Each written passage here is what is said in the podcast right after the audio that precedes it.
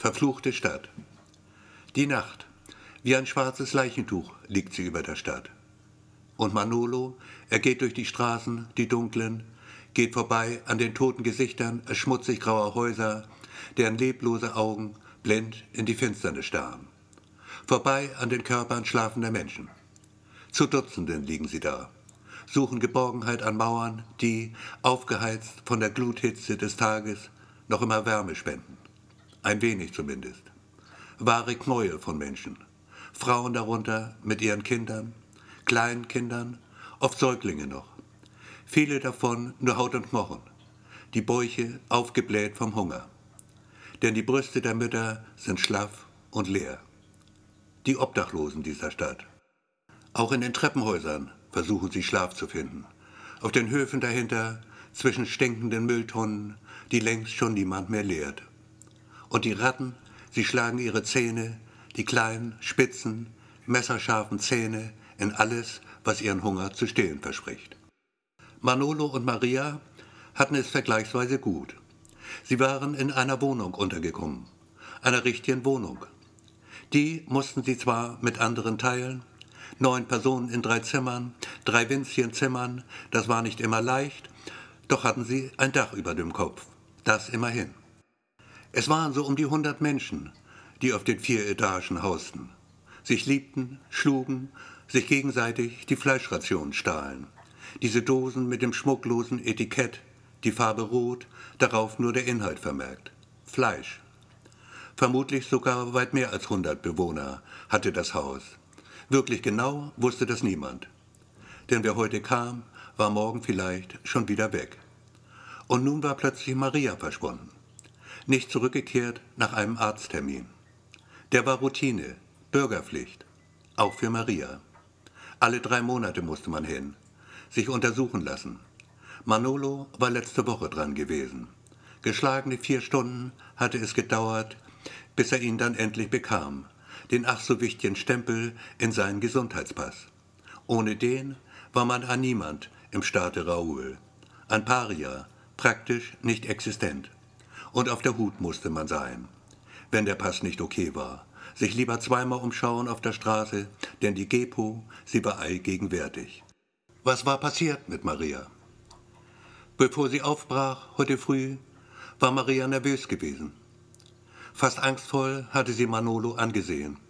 Bitte, Geliebter, bete für mich. Du weißt, es geht mir nicht gut. Wenn der Arzt es merkt, ich mag gar nicht denken daran. Tatsächlich hatte seine Frau seit Wochen über Schmerzen in der Brust geklagt. Fiebrig war sie gewesen. Und gehustet hatte Maria. Ständig gehustet. Und Blut hatte sie gespuckt. Manolo war ernsthaft besorgt gewesen. Und er war es mehr denn je. Denn es wurde geredet, viel geredet, hinter vorgehaltener Hand zumeist, über Ärzte, die ständig wechselten, Ärzte, die aussahen wie Ärzte, tatsächlich aber keine waren. Keine jedenfalls, bei denen man Hilfe fand, wenn Hilfe vonnöten war.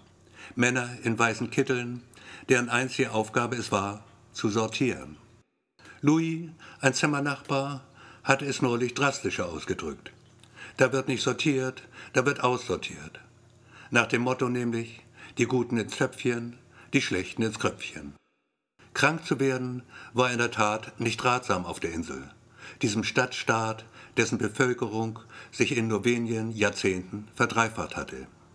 Belara platzte aus allen Nähten. Zu wenig Platz für zu viele Menschen. Satt wurde nur, wer sich wie auch immer Nahrung zu beschaffen wusste. Nötchenfalls mit Gewalt. Gemordet, tatsächlich gemordet, wurde schon für eine Handvoll Reis. Frisches Fleisch gab es längst nicht mehr. Nur diese Dosen mit dem roten Etikett. Präsident Raoul in seiner Güte, dieser aufgeblasene Fettsack, vier Frauen, zwölf Kinder, ließ sie allwöchentlich unter die Ärmsten der Armen verteilen. Eine Dose pro Kopf und Familie, 500 Gramm gerade mal. Das musste reichen. Als Raoul seinen 70. feierte und jedermann bunte Fähnchen bekam, die fröhlich zu schwingen waren, als der Präsident die Hand huldvoll zum Gruß erhoben, im offenen Wagen durch die Straßen fuhr, gab es ausnahmsweise zwei Dosen pro Kopf. Just an diesem Tag hatten Manolo und Maria den Bund fürs Leben geschlossen, sich trauen lassen in der Kirche die Marias Namen trug. Der Ecclesia de Santa Maria auf der Plaza Grande. Das Fleisch hatten sie ihren Gästen als Festmahl kredenzt. Ein schönes Fest war es gewesen. Immer wieder hatte Maria ihren Ring zeigen müssen. Diesen Ring, den Manolo selbst angefertigt hatte. Das Material hatte Louis beigesteuert. Drei echte Goldzähne. Der Himmel mag wissen, woher sie stammten.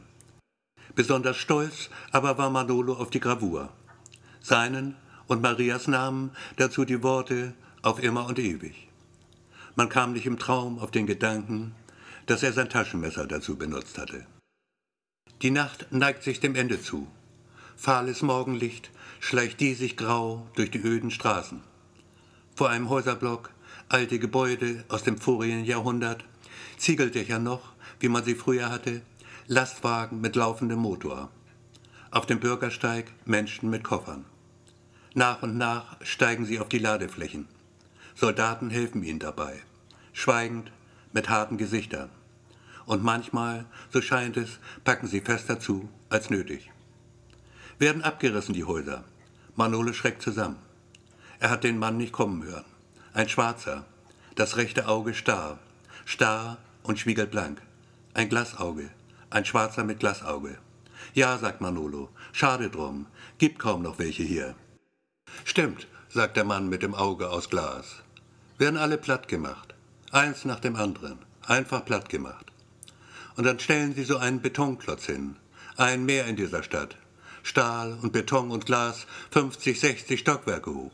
Zornig klingt seine Stimme.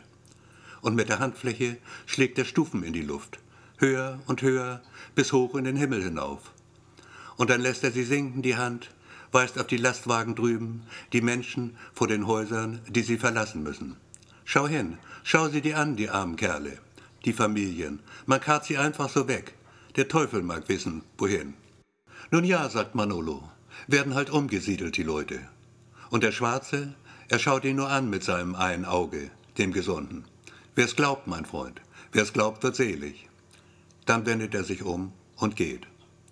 Und auch Manolo zieht seines Weges. Ein Suchender, dessen Hoffnung zu finden, was er sucht, wen er sucht, zusehends schwindet. Und obwohl er nicht glaubt an Gott, nicht wirklich, nicht so wie Maria, schickt er dem Herrn, der, wenn es ihn wirklich geben sollte, möglich wäre es ja, ein kurzes Stoßgebet. Hilf mir, o oh Herr, hilf mir, die Frau zu finden, die ich liebe. Sie heißt Maria, o oh Herr, und sie wird mir Kinder schenken. Ein Jungen vielleicht oder auch zwei. Und wenn es ein Mädchen wird, auch dann werde ich dankbar sein. Nur bitte, o oh Herr, lass mich jetzt nicht im Stich. Andere Straßen, ähnliche Bilder. Menschen, die der Schlaf in einen neuen Tag entlässt. Und solche auch, für die es diesen Tag nicht mehr gibt. Leblos liegen sie auf der Straße. In ein paar Stunden vielleicht wird man sie einsammeln. Beiseite schaffen, irgendwohin, Niemand weiß wohin. Ein Tunnel, die Wände vollgepflastert mit Plakaten. Alle zeigen dasselbe. Ihr Präsidente, Raoul mit seinem ewigen Lächeln. Darunter in fetten Lettern blutrot die Worte für ein gesundes Volk. Ein paar Mädchen stehen herum, blasse Gesichter, Münder wie offene Wunden, warten darauf, dass jemand sie haben will. Für was zu essen, ein bisschen Essen, ein Tauschgeschäft, wenn man so will, satt, wirklich satt, werden sie kaum davon. Und von der Gepo die Männer, ja die natürlich, kriegen's ohnehin umsonst. Man stellt sich besser gut mit der Gesundheitspolizei. Es könnte mal nützlich sein. Irgendwann vielleicht. Man kann nie wissen. Eines der Mädchen kennt Manolo. Benita, zweifache Mutter. Sie lebt im selben Viertel wie er, ist befreundet mit Maria. Benita lacht ihn an, freundlich, ganz unverkrampft. Sie weiß, dass er weiß, weshalb sie hier steht. Und dass Manolo sie nicht verachtet deshalb. Nein, ganz bestimmt nicht. Irgendwie versucht halt jeder über die Runden zu kommen. Jeder auf seine Weise in dieser verfluchten Stadt, in der die Reichen reicher werden mit jedem Atemzug, den sie tun. Und es Frauen wie Benita gibt, die tun, was zu tun sie glauben tun zu müssen, damit das Leben weitergeht für sie.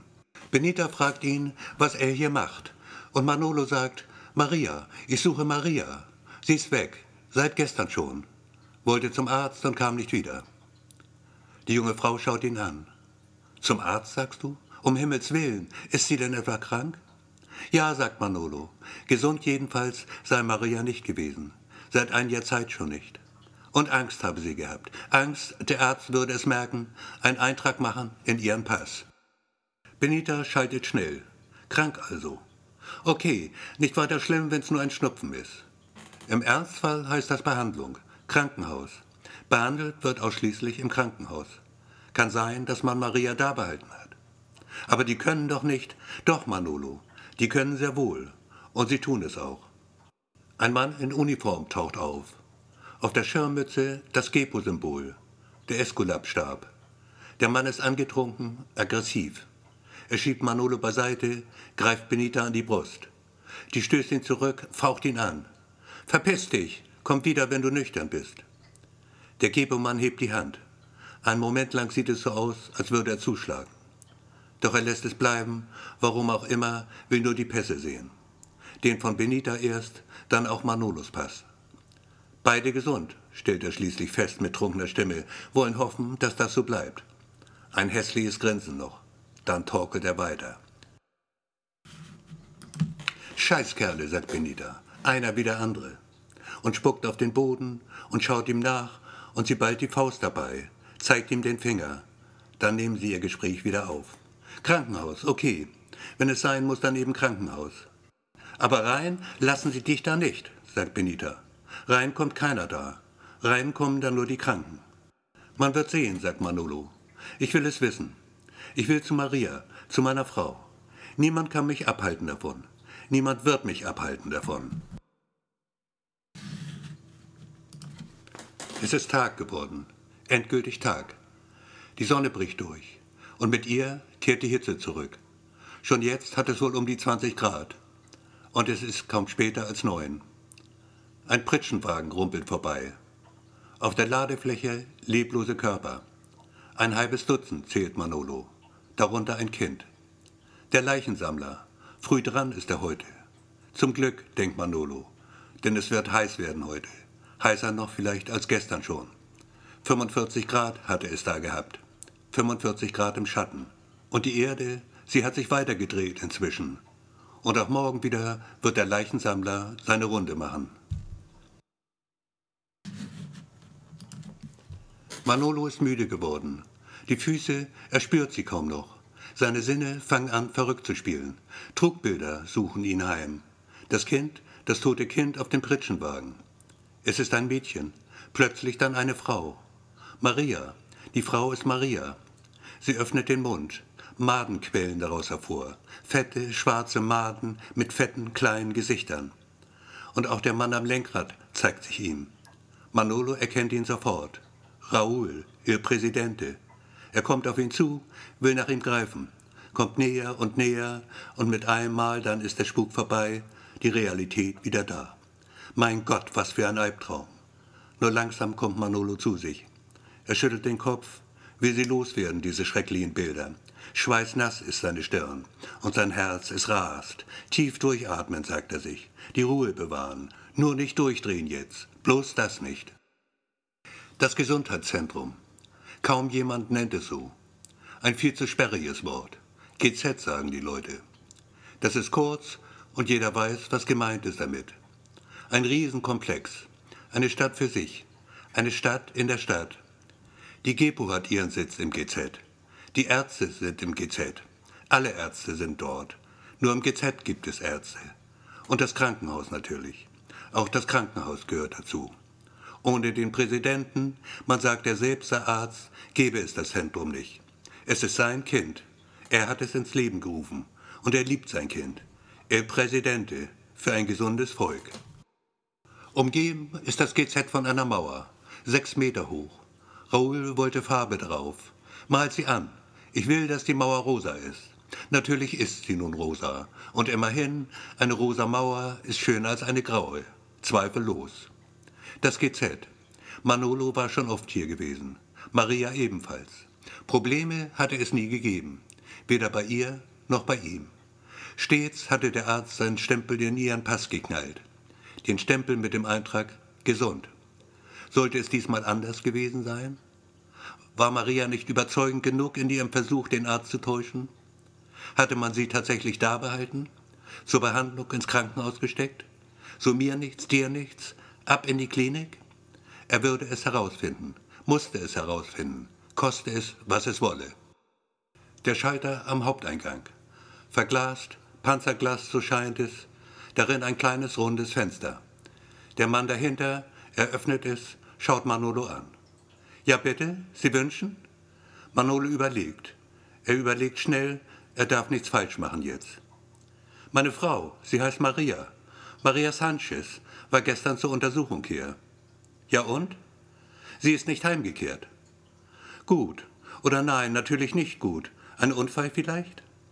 Aber dann müsste sie doch, ich meine, also hier im Krankenhaus, Manolo gerät in Stottern.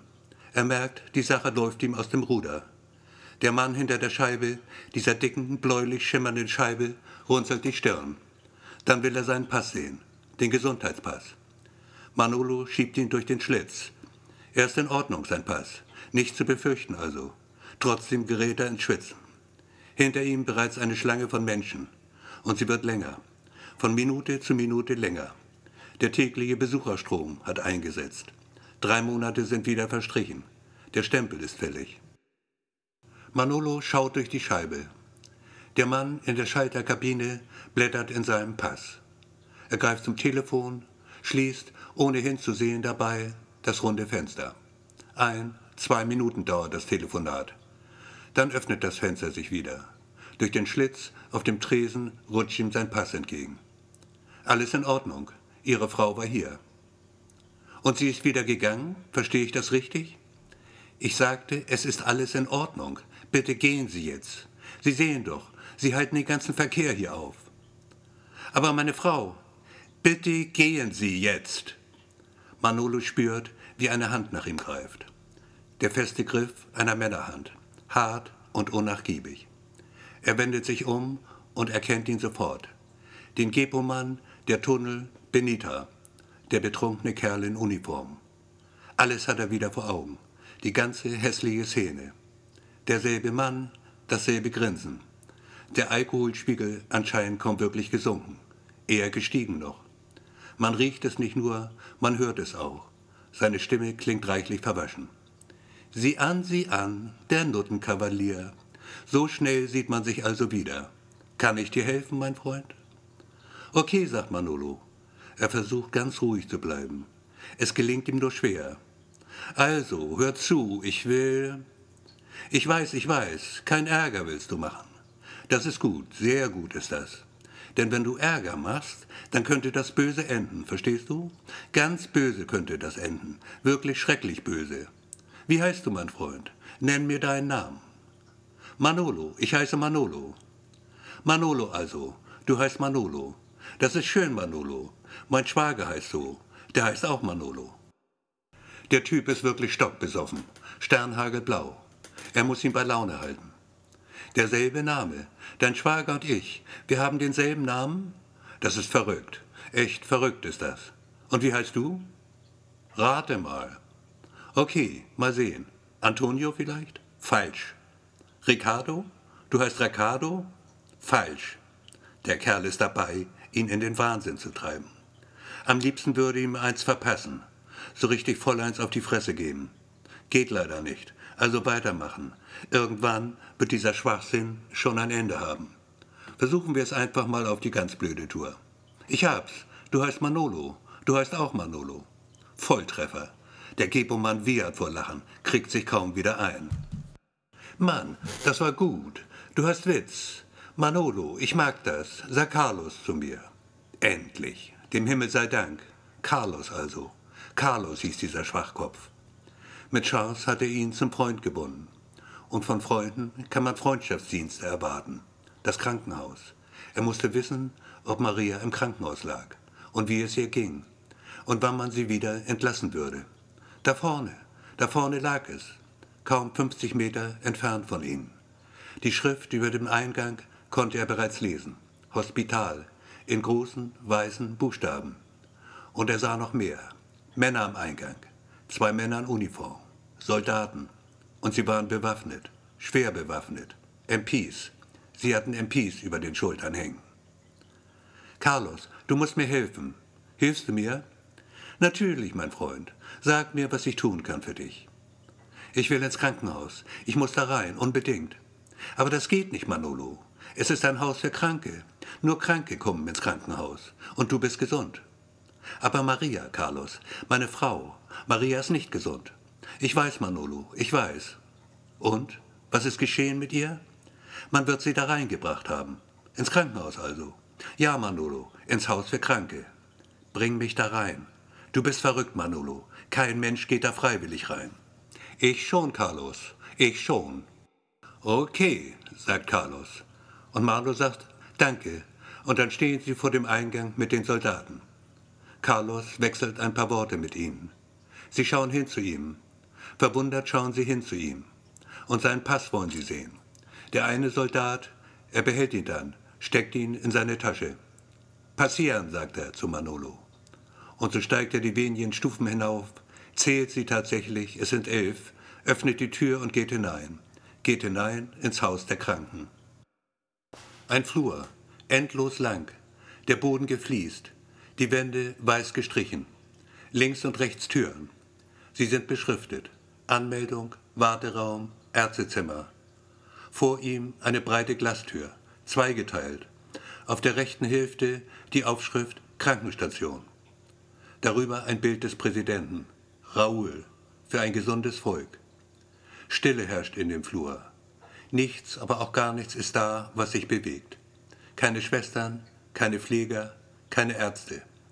Nur geschlossene Türen. Überall geschlossene Türen.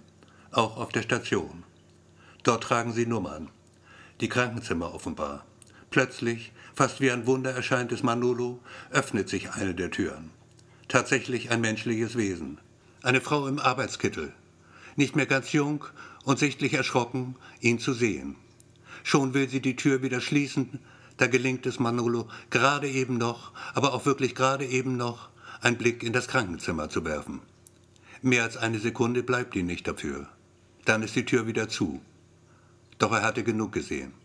Leere, nichts als gehende Leere war hinter der Tür. Eine Art Lagerhalle, ein Stapel Kisten darin, Kartons, sonst nichts. Es gab keine Krankenzimmer. Einen Moment lang ist Manolo wie gelähmt. Der Schock sitzt ihm in den Knochen. Er zweifelt an seinem Verstand. Einmal mehr in den letzten Stunden. Nein, es konnte unmöglich real sein, was er gesehen hatte. Ein Trugbild wieder, so ein verfluchtes. Scheiße Mann, ich werde verrückt. Langsam, aber sicher. Da sieht er die Männer. Zweimal wieder.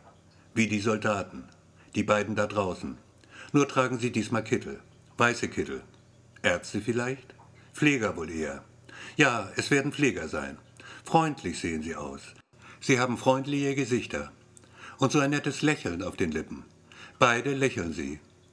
Und als der eine ihn anspricht, der eine Pfleger oder doch ein Arzt, der mit dem Muttermal unter dem Auge, ist es das linke, lächelt der andere weiter, lächelt ihm zu, während der Muttermalmann das Wort an ihn richtet. Manolo, Manolo Sanchez, willkommen bei uns, herzlich willkommen. Es ist schön, Sie zu sehen. Wie fühlen Sie sich? Gut, sagt Manolo. Ich fühle mich gut. Und tatsächlich fühlt er sich gut. Ist ruhig, ganz ruhig. Allein die Stimme schon ist balsam auf seine Seele. Das freut uns, sagt der Muttermalmann. Das freut uns wirklich. Sie fühlen sich gut, obwohl Sie krank sind. Sind Sie krank, Manolo? Ich weiß es nicht. Ja, vielleicht bin ich krank. Das macht nichts, Manolo. Das macht gar nichts. Wir sind hier, um Ihnen zu helfen. Nicht wahr, Leon? Ja, sagt der andere und hört auf zu lächeln. Wir werden ihm helfen. Natürlich werden wir das. Sehen Sie, Manolo, es wird alles in Ordnung kommen. Sie brauchen sich keine Sorgen zu machen. Und da lächelt Leon dann wieder. Und Manolo liegt auf diesem Tisch, der gepolstert ist. Leise Musik dringt an sein Ohr. Und er denkt an Maria und den Nadelstich, den spürt er kaum. Nur müde ist er, angenehm müde.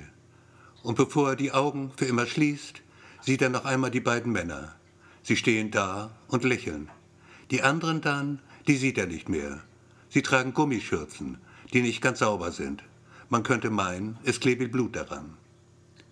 Es ist ein Freitag, als Manolo seinen letzten Atemzug macht. Erwähnenswert nur, weil Freitag Fleischtag ist im Stade Raoul. Fleischtag für die Ärmsten der Armen. 500 Gramm pro Kopf und Familie. Dem Präsidenten sei es gedankt. Und so wird man heute, nicht nur aber auch, zu sich nehmen, was zu finden Manolo nicht mehr vergönnt gewesen war. Folgen aber wird er ja trotzdem, am nächsten Freitag in Belara.